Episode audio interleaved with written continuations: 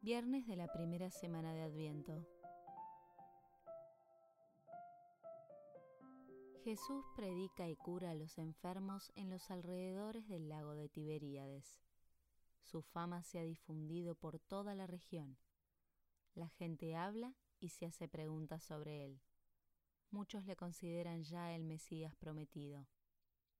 En ese momento, mientras salía de una localidad, le siguieron dos ciegos diciendo a gritos, Ten piedad de nosotros, hijo de David. Seguramente los ciegos se guiaron por el rumor de la muchedumbre que acompañaba al Señor. Es muy posible que la multitud les haya abierto paso o incluso que alguna persona los haya llevado hasta quien buscaban. Así, cuando el Señor llegó a su destino, pudieron acercarse a Él y exponerle su petición. Jesús les dijo, ¿Creéis que puedo hacer esto? Sí, Señor, le respondieron. Entonces les tocó los ojos diciendo, Que se haga en vosotros conforme a vuestra fe. Como los ciegos del Evangelio, nos sentimos también necesitados. Ellos sufrían una dura limitación física. Nosotros, en el recogimiento de nuestra oración, nos damos cuenta de que también experimentamos tantas limitaciones materiales y espirituales. Existen muchas cosas que quisiéramos ver más claro. A veces parece que todo se vuelve borroso. Quizá, como a los dos ciegos que siguieron a Jesús, nos vienen ganas de gritar en nuestro corazón pidiendo su ayuda. Queremos abrirnos paso entre la muchedumbre hasta llegar a Él. Entonces imploraremos por nuestra curación desde lo más íntimo de nuestra alma, convencidos de su misericordia. Y saber que somos escuchados por Jesús nos llena de esperanza. Jesucristo vino al mundo para salvarnos. Él está dispuesto a darnos la gracia siempre, y especialmente en estos tiempos, la gracia para esa nueva conversión, para la ascensión en el terreno sobrenatural, esa mayor entrega, ese adelantamiento en la santidad, ese encendernos más. Jesucristo, si se lo pedimos, puede traer también luz a nuestros ojos.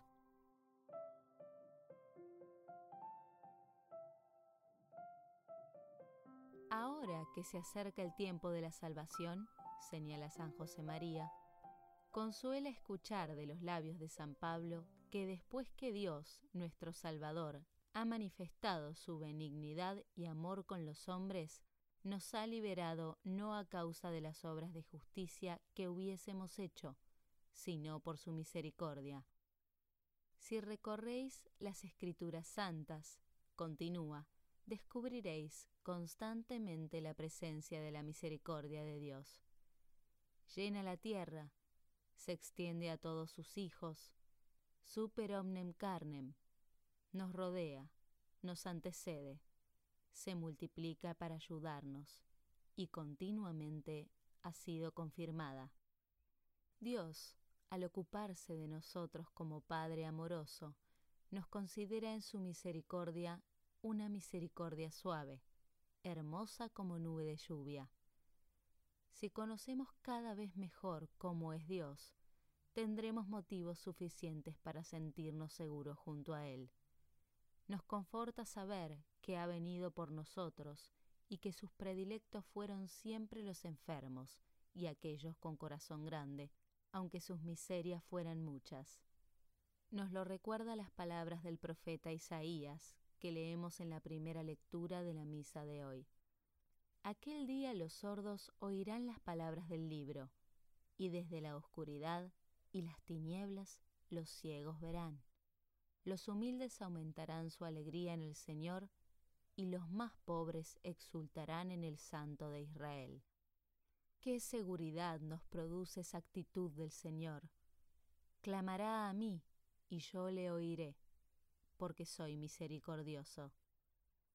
Es una invitación, una promesa que no dejará de cumplir. Acerquémonos, pues, confiadamente al trono de la gracia, para que alcancemos la misericordia y el auxilio de la gracia en el tiempo oportuno. Los enemigos de nuestra santificación nada podrán, porque esa misericordia de Dios nos previene. Y si, por nuestra culpa y nuestra debilidad, caemos, el Señor nos socorre y nos levanta.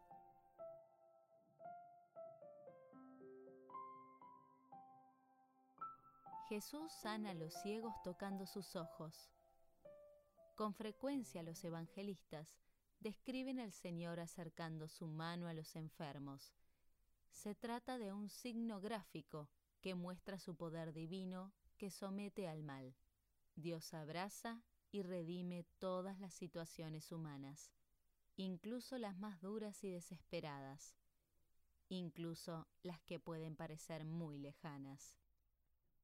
La misericordia de nuestro Señor se manifiesta sobre todo cuando Él se inclina sobre la miseria humana y demuestra su compasión hacia quien necesita comprensión, curación y perdón. Todo en Jesús habla de misericordia.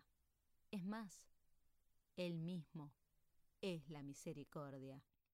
Dejémonos tocar por Dios y vivamos nuestra vida cristiana con actitud de hijo en una atmósfera de confianza.